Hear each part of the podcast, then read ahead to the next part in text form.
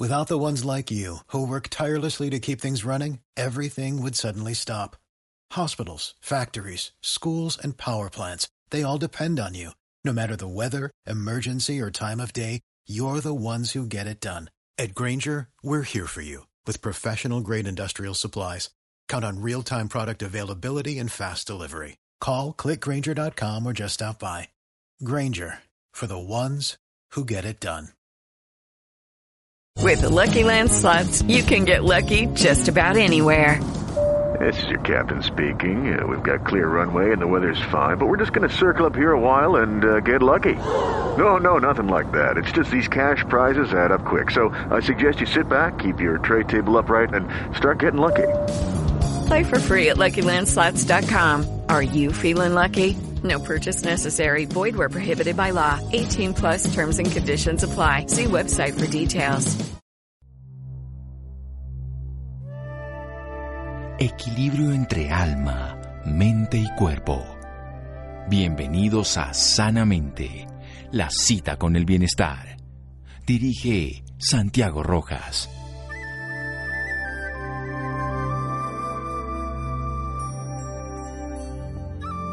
La libertad y la salud se asemejan, su verdadero valor se conoce cuando nos faltan. Herm Becker.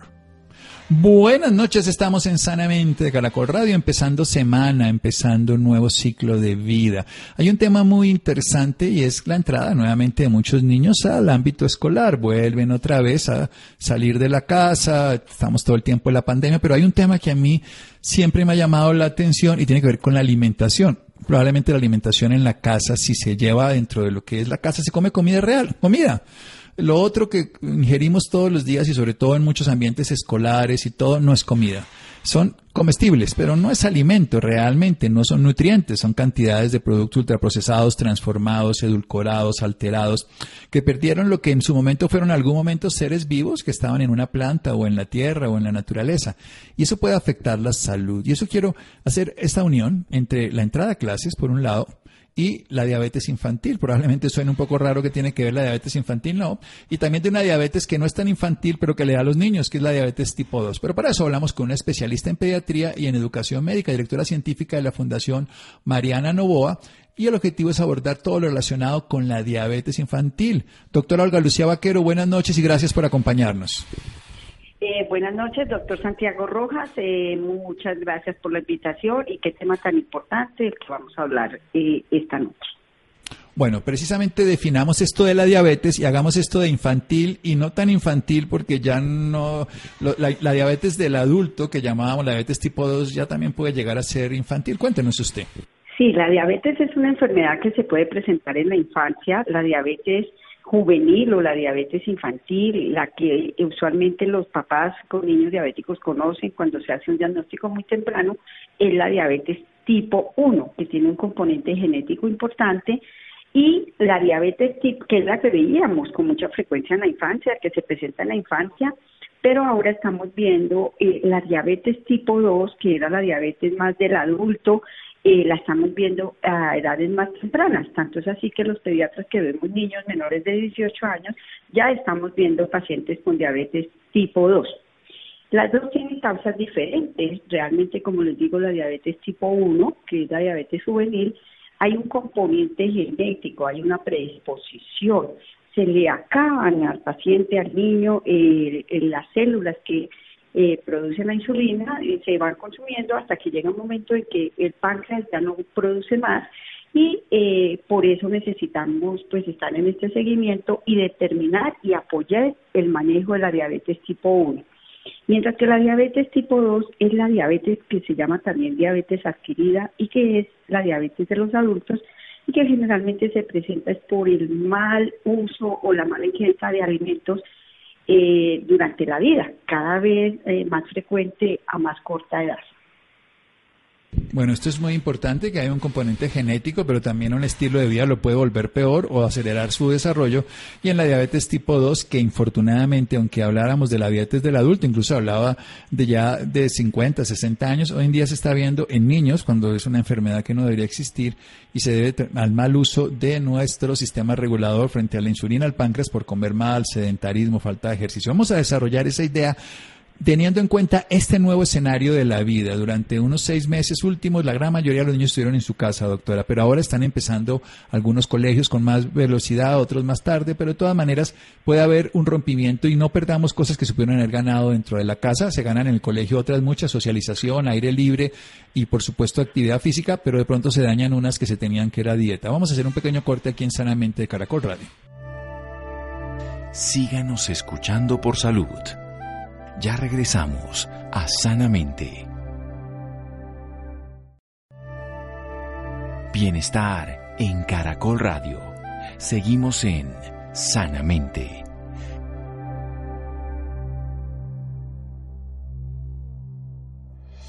Seguimos en Sanamente de Caracol Radio. Olga Lucía Vaquero, nuestra invitada, hoy es especialista en pediatría y especialista en educación médica, es directora científica de la Fundación Mariana Novoa el objetivo de esta fundación es abordar lo relacionado con la diabetes infantil. Estamos hablando de la diabetes, es una enfermedad que además de tener esa característica de los aumentos del azúcar, de la glicemia en la sangre, afecta a los pequeños y los grandes vasos. Por eso puede hacer enfermedades neurológicas, enfermedades circulatorias en el corazón, en el cerebro, en el riñón y alterar toda la función del cuerpo incluso puede generar todo tipo de predisposiciones como enfermedades neurológicas, enfermedades mentales, incluso daños y por supuesto hasta el cáncer. Pero lo interesante es que nosotros podemos hacer mucho. En el tipo 1, en la diabetes infantil, pues hay una predisposición genética, pero también el estilo de vida puede desarrollarla más rápido o puede causar de una manera diferente. Y en el tipo 2, que da en los adultos, pero que ahora también da en los niños, tiene que ver con una inadecuada función frente a la alimentación. Hablemos un poquito de eso, de la alimentación que deberían tener los niños en su casa y que pueden perder ahora que entramos al área escolar? Realmente nosotros como adultos, como eh, responsables de los niños, deberíamos desde muy temprana edad eh, tener unas normas y unos estilos de vida saludable frente a eh, los alimentos.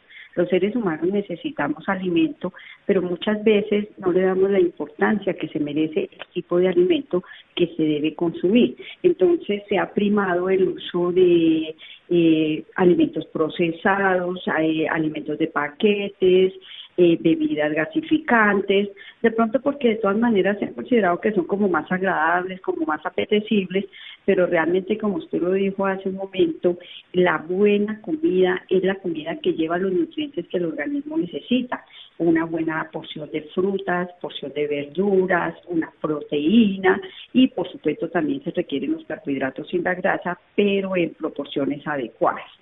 Entonces esto es lo que en la comida casera se trataba de hacer eh, por muchas de las mamás y muchos de los hogares, aunque a veces eh, se prima mucho el consumo de harinas, pero realmente un niño necesita un consumo mayor que un adulto, por ejemplo, de, harinas, porque los consumos de harinas, eh, que son los carbohidratos, de proteínas, son diferentes entre un adulto y un niño. Un niño realmente necesita crecer, necesita eh, aumentar su estatura, hacer mucho más ejercicio que un adulto. Por supuesto necesita, por ejemplo, un nivel de proteínas mayor y un nivel de carbohidratos mucho más alto que un adulto. Cuando uno ya es adulto, pues no necesita el mismo nivel de proteínas eh, porque no está aumentando los tejidos, no está creciendo, de pronto aumenta el de peso. Entonces, esto es lo que tenemos que tener claro y es que son las buenas recomendaciones de una buena y balanceada alimentación. No es que uno no pueda comer ciertos alimentos, la mayoría de los seres humanos podemos comer todos los alimentos, lo que debemos saber es qué tipo de alimento debemos comer en cada momento de nuestra vida. Y esto asociado aparte de tener una alimentación muy sana, debemos tener, por ejemplo, la ingesta de, líquidos. El agua es el mejor líquido que podemos tomar. Eh, realmente los jugos no aconsejamos porque eh, lo que hacemos cuando se licuamos jugos es alterar eh, la fruta y aumentar el, consumo de, carbohidratos de, procesados de esta manera y realmente es mejor comerse una naranja que hacer jugo de naranja o comerse una fruta, el pedazo, la fibra, le sirve más al organismo de los niños que procesarla a través de la licuadora. Entonces, uno puede tomar es un vaso de agua o líquidos como el agua, principalmente el agua es un buen líquido y comer la fruta en el pedazo que tenga la fibra que le sirve a nuestro sistema digestivo.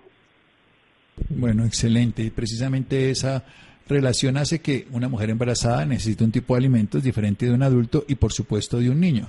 Pero me gustaría que hablemos precisamente de su área, la que usted conoce muy bien.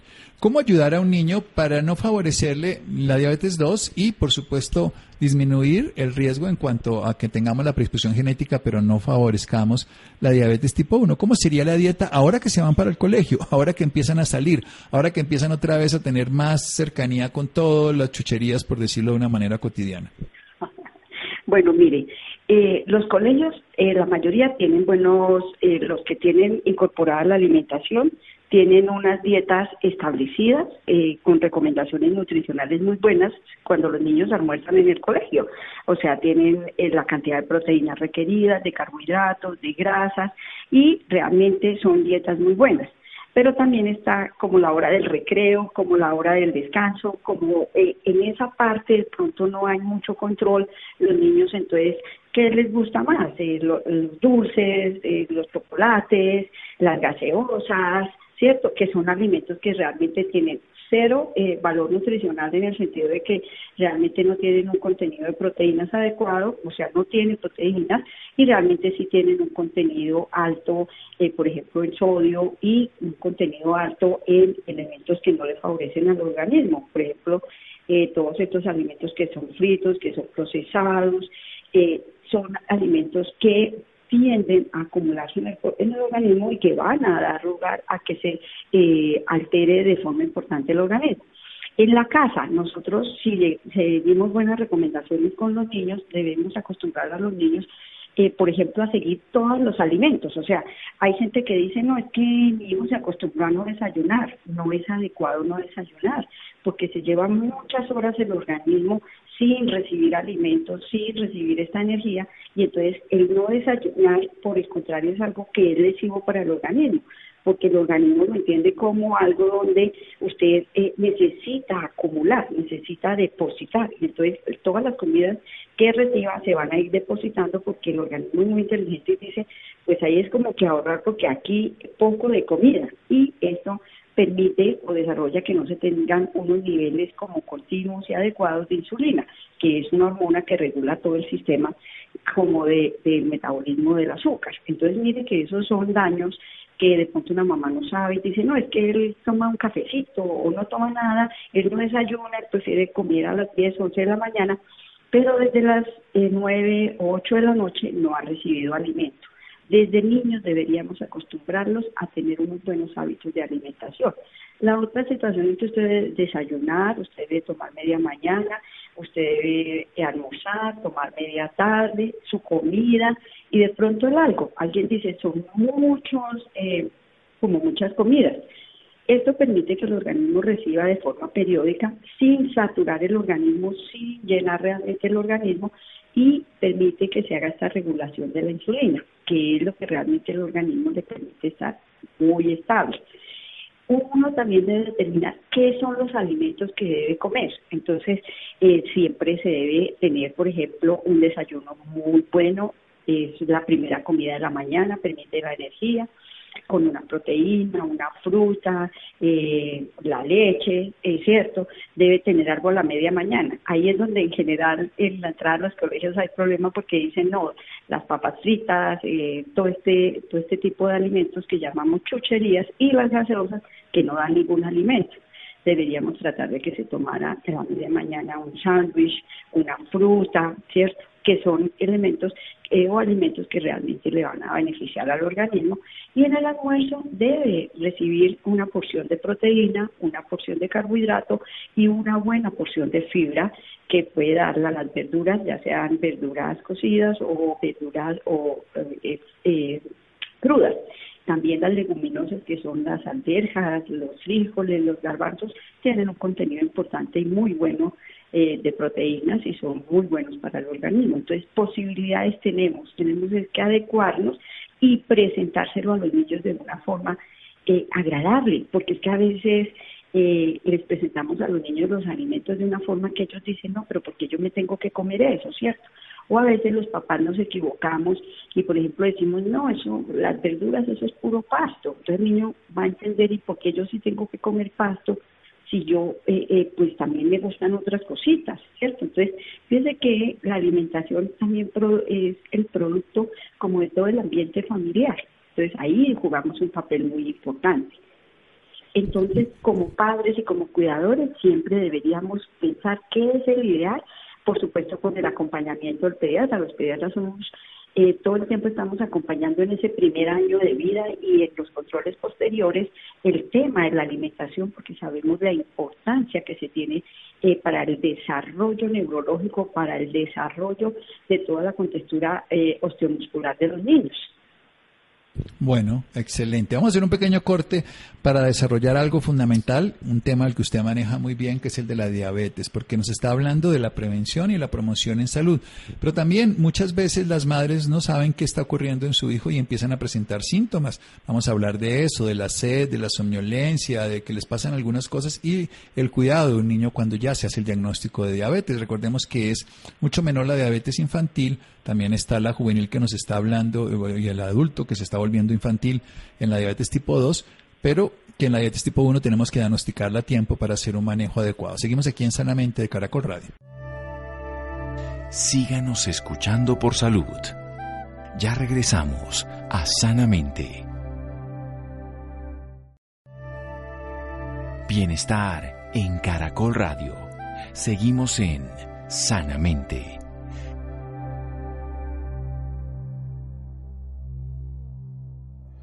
Seguimos en Sanamente, la doctora Olga Lucía Vaquero, especialista en pediatría, especialista en educación médica y directora científica de la Fundación Mariana Novoa y el objetivo de esta fundación es abordar lo relacionado con la diabetes infantil. Nos está hablando de una nutrición integral, de comida real, de dejar la chuchería, nos está explicando cómo necesitamos comer de los diferentes tipos de nutrientes, pero eso es una cosa que funciona desde el ejemplo en la casa. Decirle al niño que coma, si no lo comemos nosotros, nadie lo va a hacer. Y eso es esencial porque nos decía fuera de micrófonos que como sabe uno que come un niño va a saber de que va a morir de adulto, pues en este momento es comer comida real y nos estaba hablando de ese tema. Pero quiero que hablemos de la diabetes. ¿Qué es la diabetes infantil? Volvamos a hablar el tema y cómo sabemos que un niño está padeciendo algún tipo de los síntomas que nos puede hacer llamar la atención. Eh, doctor Rojas, este tema es muy importante porque, como les decía, la diabetes infantil tiene un componente genético que es muy importante, pero ustedes como padres dicen, bueno, pero yo cómo puedo saber si mi hijo de pronto está sufriendo eso. Entonces les voy a dar unas pautas generales que en general los pediatras sabemos que tenemos que estar muy alerta.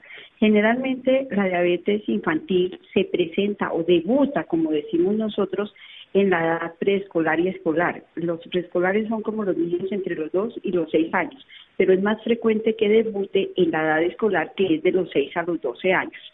Pero en este grupo de edades donde más frecuentemente debutar es que se manifieste. ¿Por qué? Porque como les decía previamente, eh, el páncreas es el órgano que tiene las células encargadas de producir la insulina y mientras el, el, páncreas las esté produciendo, pues no vamos a tener ningún problema, el niño va a seguir funcionando bien, pero cuando se le acaba eh, la producción de insulina, entonces es cuando nos va a dar las manifestaciones. Entonces es un niño, puede ser un niño de, vamos a decir, de 6, 7 años, que usted nota que come mucho, come ávidamente, eh, siempre quiere comer, eh, tiene mucha ansiedad por la comida, pero también tiene mucha ansiedad eh, por los líquidos, todo, a todo momento tiene mucha sed.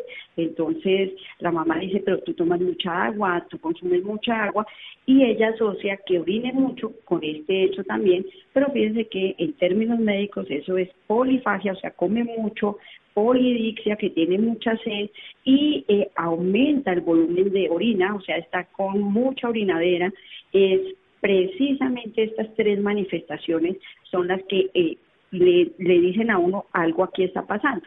También se puede presentar en algunos niños cuando empiezan con esto también, pero además empiezan a vomitar, vómitos, generalmente asociamos el vómito a muchas otras enfermedades, pero en la diabetes como primera manifestación también se puede presentar con dolor abdominal. Entonces, fíjense que el dolor abdominal es una patología frecuente en la infancia que siempre debemos ser valorada en un servicio de urgencias cuando es persistente y si se acompaña de vómito aún más. Entonces, en un servicio de urgencias llega un niño de 7 años que tiene vómito, que tiene mucha vomitadera, que tiene dolor de estómago y que en el interrogatorio encontramos que come mucho, orina mucho eh, y además no gana peso y se ve como muy adelgazado, inmediatamente debemos sospechar que este niño nos esté haciendo una diabetes infantil y nos esté debutando con lo que debuta la diabetes infantil, debuta se presenta que es la cetoacidosis diabética. Es, una, es un momento muy crucial. Entonces, en el seguimiento deberíamos estar muy pendientes de estos síntomas. Niño que come mucho, niño que tiene mucha sed y niño que tiene mucha orinadera para comentarle al pediatra en los controles. Bien, esto es importante. En medicina le ponemos esos nombres raros, la polidipsia, la polifagia y la poliuria, pero en castellano comen más de la cuenta, no se sacian, tienen demasiada sed y orinan mucho y ahí tendrían que hacer el examen. ¿Cómo es la vida de un niño con diabetes tipo 1? ¿Cómo es esto de la insulina? ¿Hay eh, un buen manejo? ¿Pueden llegar a una edad adulta con buena salud? ¿Qué se necesita? Lo ideal que hagamos un diagnóstico oportuno, que los papás logren darse cuenta, que los médicos también hagamos el diagnóstico oportuno y como les explicaba previamente, lo que no hay es producción de, la insulina. Entonces lo que hacemos es eh, proveerle eh, la insulina, la suplencia de insulina. Ahorita hay muchas formas de, de poner insulina. Él va a requerir toda la vida insulina que realmente la diabetes tipo 1, como se le acabaron las células que producen la insulina, entonces toda la vida va a necesitar la suplencia de insulina. Los niños diabéticos eh, realmente logran ser supremamente aplicados, con gran compromiso y realmente son niños que pueden eh, evolucionar favorablemente con otro niño de su edad y eh, hacer su carrera universitaria, su vida y desarrollar completamente su vida aún teniendo diabetes tipo 1 sí, cuando llegan a la adolescencia de pronto es un poquito más difícil, la adolescencia es una edad eh, diferente, eso lo conocemos los pediatras, entonces necesita un poquito más de apoyo de la familia, por supuesto es muy duro para la familia tener un niño que necesita todo el tiempo eh, colocarse insulina, pero lo vamos a superar y lo van a hacer muy bien. Los niños diabéticos son súper comprometidos, son súper estudiosos y logran avanzar. Eso es con la diabetes tipo 1. Los niños que hacen diabetes tipo 2, que es la que pueden hacerla tempranamente, eh, eh, es por la mala ingesta principalmente de alimentos, el aumento de peso, la falta de ejercicio y realmente el manejo inicial es realmente hacer eh, un manejo adecuado de su alimentación lograr controlar su alimentación, hacer ejercicio y seguramente vamos a lograr controlarlo como es el manejo inicial de la diabetes tipo 2. Ahí sabemos entonces que los hábitos de vida son la mejor medicina que podemos hacer, que podemos desarrollar, que es la más barata y la más eficiente y que depende desde que lo hagamos en casa. Ya para terminar, volvamos otra vez al niño con diabetes, ¿qué pasa si no lo atendemos, si no le ponemos insulina sabiendo que no tiene insulina, que entonces le empezamos a dar tratamientos diferentes? ¿Qué ocurriría? Realmente el no manejo adecuado de la diabetes como enfermedad hace que haya un daño generalizado de los tejidos de la circulación y es lo mismo que ocurre en la diabetes tipo 2, ¿no? Cuando no se controla bien nuestra enfermedad, puede llevar, por ejemplo, el niño diabético que no reciba la insulina, que no eh, tenga control, lleva a un deterioro progresivo de sus tejidos, de la parte circulatoria. Eh, prácticamente pasaría a ser como los diabéticos adultos que no se controlan y que tienen afectación a nivel de la visión, de la audición, de la parte distal de los tejidos, por ejemplo, de los dedos, por las, eh, daño en la microcirculación. Esto es gravísimo y pueden fallecer en una eh, coma diabética, una cetoacidosis diabética severa, que hace una afectación a nivel neurológica y que realmente le hace un daño neurológico y realmente una situación grave. Por eso debemos estar eh, eh, de alertas con este tipo de pacientes. With Lucky Land you can get lucky just about anywhere. This is your captain speaking. Uh, we've got clear runway and the weather's fine, but we're just going to circle up here a while and uh, get lucky. No, no, nothing like that. It's just these cash prizes add up quick. So I suggest you sit back, keep your tray table upright, and start getting lucky. Play for free at LuckyLandSlots.com. Are you feeling lucky? No purchase necessary. Void where prohibited by law. 18 plus terms and conditions apply. See website for details. Y los niños que hacen diabetes tipo 2, que ya de por sí lo hicieron muy temprano en la vida, usted lo dijo muy bien, era una enfermedad que generalmente se desarrollaba a los 40, 50 años por una falta de ejercicio, un régimen de alimentación inadecuado. En general, deben empezar manejándose también con alimento, pero si no logramos manejarlo, pasa lo mismo que le pasa a los adultos que no tienen un manejo adecuado o de la diabetes tipo 2 y es el daño de los tejidos. Entonces hay, hay daño de todos los tejidos porque se daña la circulación.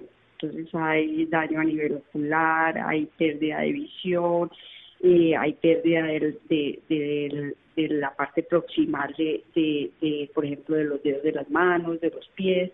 Es realmente eh, un compromiso sistémico que llamamos porque también hay un daño a nivel renal, a nivel cardíaco, o sea, es una enfermedad que afecta a todo el organismo. Es una enfermedad sistémica y que puede alterar todas las cosas. Quiero ir a una cosa que muchas de las madres, precisamente con la pregunta anterior, dicen, pero es que chuzar a mi hijo, hay formas de insulina nasal, hay formas de insulina oral, ¿cómo va la investigación en este sentido? ¿Hay tratamientos para regenerar las células pancreáticas? Usted que conoce las nuevas investigaciones, ¿a dónde va eso, doctora Vaquero? Pues mire, antes había que ponerse muchas inyecciones, había que estar eh, mm, como eh, era algo que les molestaba mucho a, los niños porque eran inyecciones a diario, ahora hay inyecciones que son de larga duración, insulinas que se prolongan más, que no tienen que estarse inyectando eh, tan frecuentemente, pero esto no solo va acompañado de eh, el uso adecuado de las insulinas, que con su equipo de nutrición y su pediatra y el médico y el endocrinólogo lo van a lograr. Esto va acompañado con eh, hacer ejercicio, tener una dieta adecuada, porque a veces de pronto decimos, no, que el niño, eh, como se va a poner la insulina, que coma de todo. No, un niño diabético debe llevar, no puede eh, aumentar la ingesta de azúcares de una forma inadecuada porque eh, no va a lograr su organismo, a pesar del uso de la insulina, controlarlo. Entonces sí realmente tenemos que tener un control muy adecuado de la alimentación. De cuando yo digo su dieta no es que hagan dieta, que dejen de comer, sino la alimentación que deben recibir. Eh, a veces los adultos nos la pasamos pensando en dietas, no hay que pensar en dietas, simplemente hay que pensar en la alimentación requerida para su condición de salud y para su estado clínico. Sí, doctora, pero bueno, se pone menos insulina, pero ¿hacia dónde va la investigación? ¿Hacia dónde va el manejo integral? Hay una parte que es esencial, que es nuestro estilo de vida que no se puede reemplazar con ningún medicamento. Esto es claro. Esto no puede ser dándole todas las bebidas gaseosas y todas las cosas industrializadas y al mismo tiempo poniendo la insulina, porque igual estamos sobrecargando, aunque sea prestada la insulina, al sistema. ¿Hacia dónde van las nuevas no tenemos Como... Las nuevas tecnologías van hacia las bombas de insulina, hacia ojalá poder hacer eh, todo un tema que reemplace la funcionalidad del páncreas. O sea, hacia allá va la investigación médica. Ojalá nosotros pudiéramos reemplazar el organismo. Lo que pasa es que en la, diabetes tipo 1 hay un componente inmunológico importante, eh, que es como la base de por qué se destruyen las células pancreáticas. Entonces, ese componente pues no se le puede cambiar a, los seres humanos. Entonces, siempre van a tener ese componente. Por eso es tan importante, no todos los niños, hijos, eh, o sea, un hermano no es el diabético y el otro no, por ejemplo, pero hay una base genética que siempre los pediatras tenemos que estar alerta porque es la que le da la predisposición. Entonces, no es como uno quisiera que pudiéramos lograr encontrar como una cosa mágica que nos pudiera eliminar esa situación. De pronto la genética está avanzando mucho, realmente. no puedo decir que en unos años no, porque mire cuánto hemos avanzado en este último año en, ciencia médica. Crear una vacuna en un año es realmente algo poderoso. Crear una vacuna en un año contra todo pronóstico, cuando a todos nos preguntaban y todos hablábamos de que las vacunas más rápidas, como la de la parotiditis, se demoró cuatro años. Pues esta se demoró seis meses. O sea que evidentemente la ciencia... Por eso le preguntaba, porque... La ciencia va muy rápido, la ciencia va muy rápido, pero uno no puede asegurar. eh, qué vaya a pasar, ¿cierto? Y la genética, la, la, eh, la ciencia, los cambios genéticos han realmente eh, avanzado mucho en el desarrollo médico. Sí, esto es muy importante, que el desarrollo médico nosotros lo validemos como lo que ocurre. Ya para terminar, cuéntenos de la Fundación Mariana Novoa. La Fundación Mariana Novoa es una fundación sin ánimo de lucro que se dedica a todo lo que es la promoción y prevención de la salud de niños, niñas y adolescentes. Hace énfasis principalmente en accidentes infantiles, que son pues algo que absolutamente se puede prevenir, pero también en mantener la salud de los niños. Entonces, por ejemplo, esta parte nutricional. Fíjense que estamos hablando de un tema específico que es la diabetes y el uso, o sea, eh, para los niños no es adecuado tener ni sobrepeso ni que le falten nutrientes, porque los niños están en una edad donde desarrollan todas sus potencialidades, las neurológicas, crecimiento, desarrollo, y tienen toda la posibilidad de, eh, eh, de lograr pues, todo su desarrollo como seres humanos.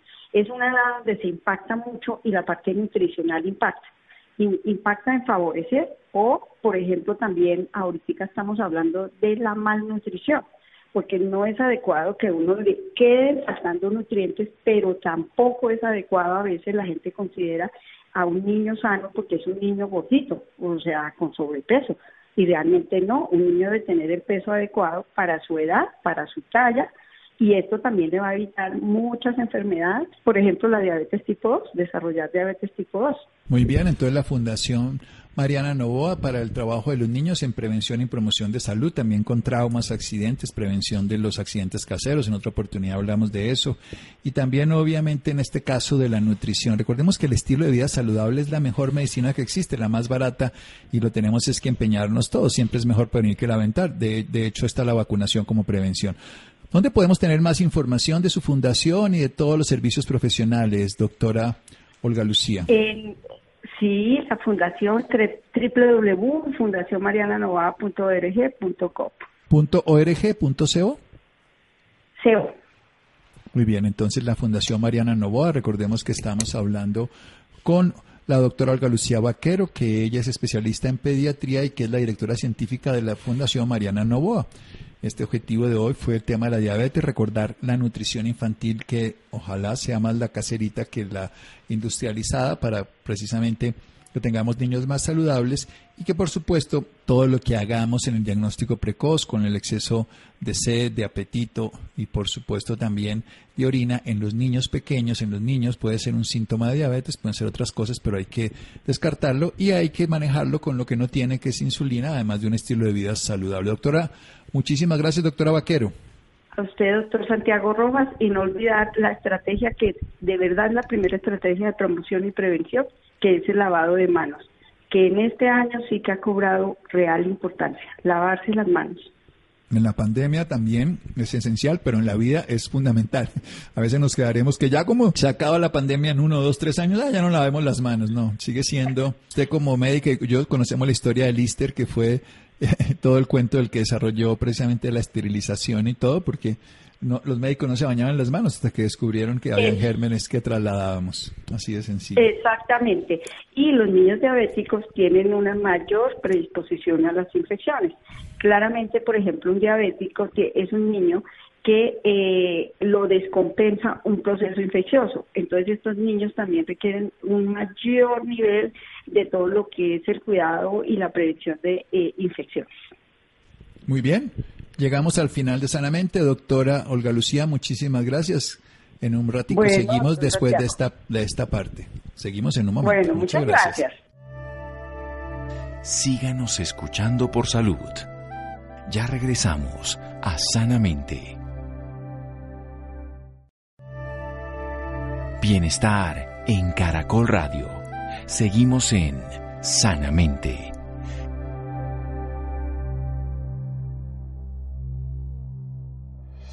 Seguimos en Sanamente de Caracol Radio. Los interesados en la Fundación Mariana Novoa lo encuentran en www.mariananovoa.org.co. Muy bien. Entonces, otro tema que vamos a hablar ahora es cómo la hidratación puede ayudar a recuperarnos de una enfermedad viral. Gracias, Laura. Hola, muy buenas noches, Santiago, para usted y para todas las personas que nos sintonizan a esta hora. Claro que sí, Santiago, los virus como la gripa y el coronavirus pueden causar deshidratación. Es importante saber cómo mantenerse hidratado cuando una persona se siente enferma. Y para ello existen algunas formas clave de hidratación que pueden ayudar a recuperarse. Y por esta razón está con nosotros en la noche de hoy el doctor Gabriel Gómez. Él es director médico regional de la TAM en Abot desde el año 2015. También ha trabajado en la clínica del Country y en la Universidad Javeriana. Tiene una maestría en salud pública, epidemiología clínica y en educación médica. Doctor, muy buenas noches y bienvenido Sanamente de Caracol Radio. Buenas noches, ¿cómo están? Muchas gracias por la invitación. Bueno, doctor, para iniciar, quisiera que nos contara qué tan común es la, la deshidratación por los virus. Pues la deshidratación es, es un evento que ocurre en las personas más frecuentes de lo que uno se imagina. En, cuando la persona está enferma, eh, la probabilidad de deshidratación es más grande porque las necesidades de agua son mayores, ya que por eh, la infección eh, ocurren ciertos hechos en el cuerpo que hacen que también se pierda más agua. Y esto tiene unos efectos deleterios malos para las personas que sufren de deshidratación, además de tener una infección por virus. ¿Y qué puede causar? Cuando una persona eh, sufre de una enfermedad, y en este caso una enfermedad viral, ocurren varias eh, cosas fisiológicas en el cuerpo. Primero, el cuerpo está atacando ese, ese virus y para eso necesita eh, entrar con todos los mecanismos de, de batalla contra eso eh, aumenta la frecuencia cardíaca, uno se siente agitado. Eh, si existe fiebre eh, por encima de 37 grados centígrados, eh, esa persona empieza a perder más líquidos por sudor y por la piel por irradiación. Entonces, esto hace que las personas enfermas con virus requieran mayor cantidad de agua. Eh, es un hecho que vemos todos los días que las personas adultas mayores eh, casi siempre no tienen esa sensación de sed que tienen los adultos jóvenes. Y como es un hecho casi natural el tomar agua, los adultos mayores están sujetos con mayor frecuencia a la deshidratación y a sus efectos muy malos eh, eh, cuando se acompaña de una infección viral. Entonces, en resumen, podemos decir que atacar a la infección, unido a fiebre, unido también a tos, a respiración rápida, hace que se pierda mayor cantidad de líquidos que si no se reponen, la infección es muy probable que empeore y que no mejore. Doctor, ¿qué otros casos puede generar deshidratación? ¿Qué otra patología? Cuando eh, eh, este virus nos ha sorprendido por sus múltiples formas de atacar, por sus múltiples manifestaciones, y una de ellas es eh, la diarrea, la diarrea, el vómito, la fiebre, la respiración rápida, la tos, todo, todas esas acciones hace que se pierda mayor cantidad de agua. Cuando el virus ataca el, tracto gastrointestinal se produce diarrea. En la diarrea estamos perdiendo líquidos y además unas sustancias muy importantes para el cuerpo que se llaman los minerales o electrolitos. Y es muy importante que la persona cuando tiene diarrea se le repongan no solamente el agua, sino aquellos electrolitos que está perdiendo.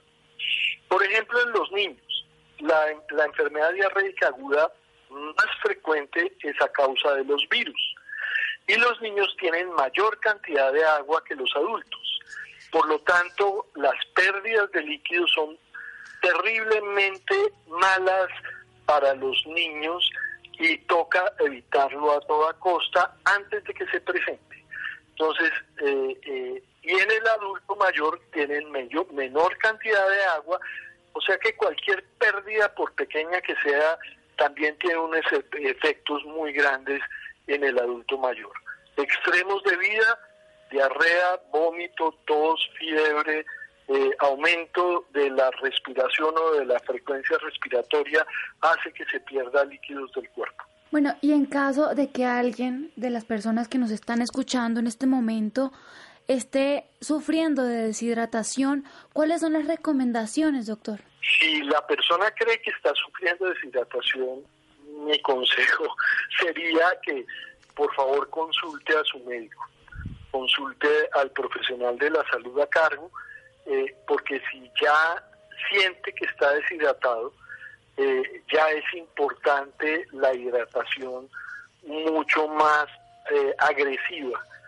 Eh, en el adulto mayor sabemos que como no sienten sed, cuando sienten sed tienen la boca seca, las axilas secas, la orina muy escasa y muy concentrada, ya tienen una deshidratación que valdría la pena consultarla con un médico por la gravedad si no se trata a tiempo.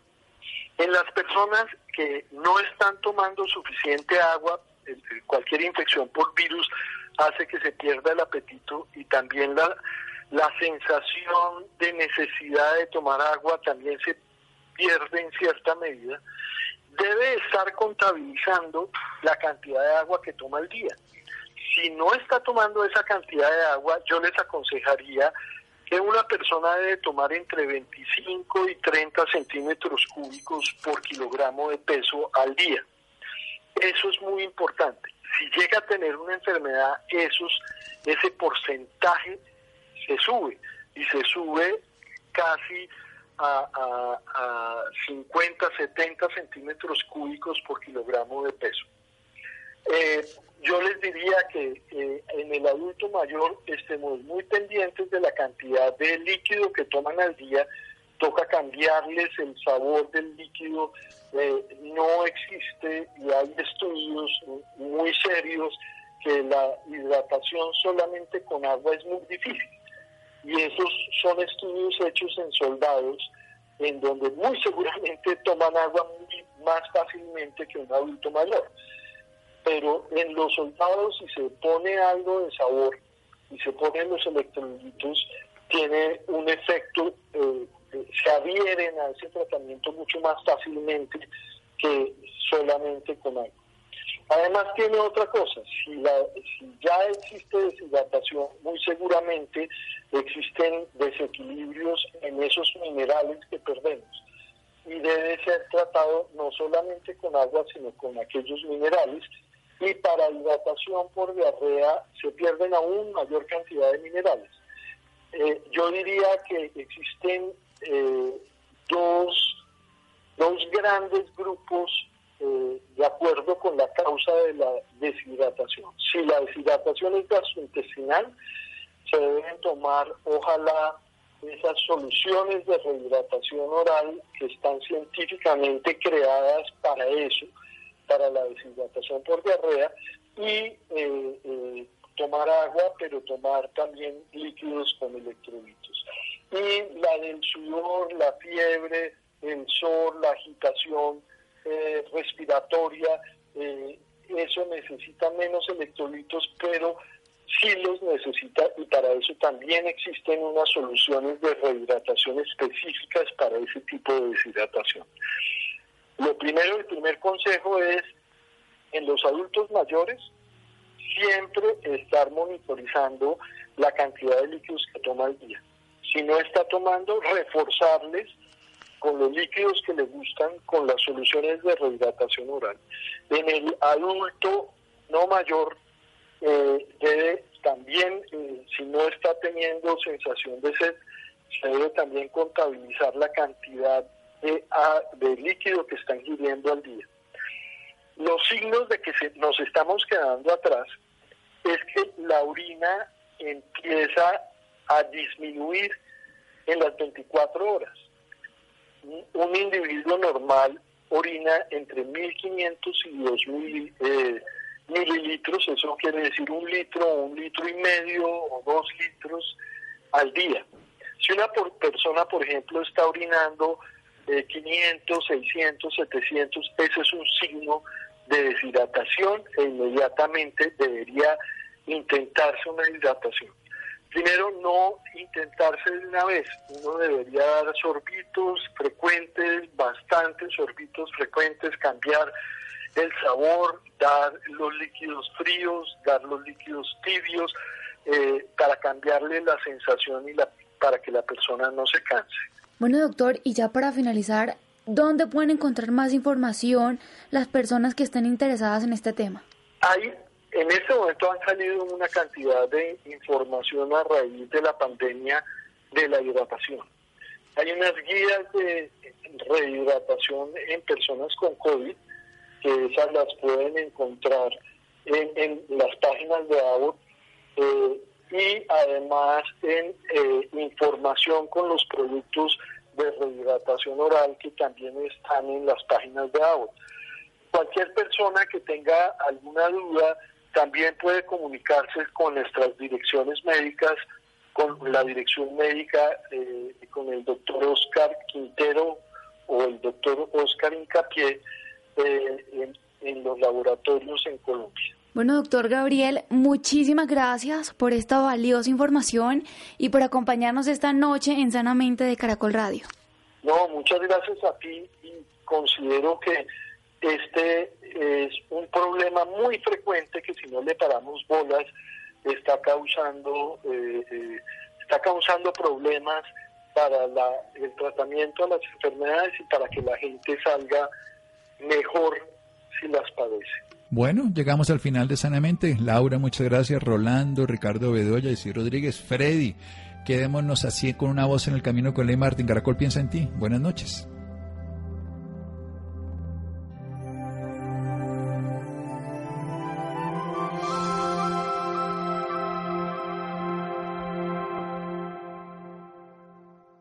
With Lucky Land slots, you can get lucky just about anywhere. This is your captain speaking. Uh, we've got clear runway and the weather's fine, but we're just going to circle up here a while and uh, get lucky. No, no, nothing like that. It's just these cash prizes add up quick. So I suggest you sit back, keep your tray table upright, and start getting lucky. Play for free at LuckyLandSlots.com. Are you feeling lucky? No purchase necessary. Void where prohibited by law. 18 plus terms and conditions apply. See website for details. O'Reilly Auto Parts puede ayudarte a encontrar un taller mecánico cerca de ti. Para más información, llama a tu tienda O'Reilly Auto Parts o visita oreillyauto.com. Oh, oh, oh,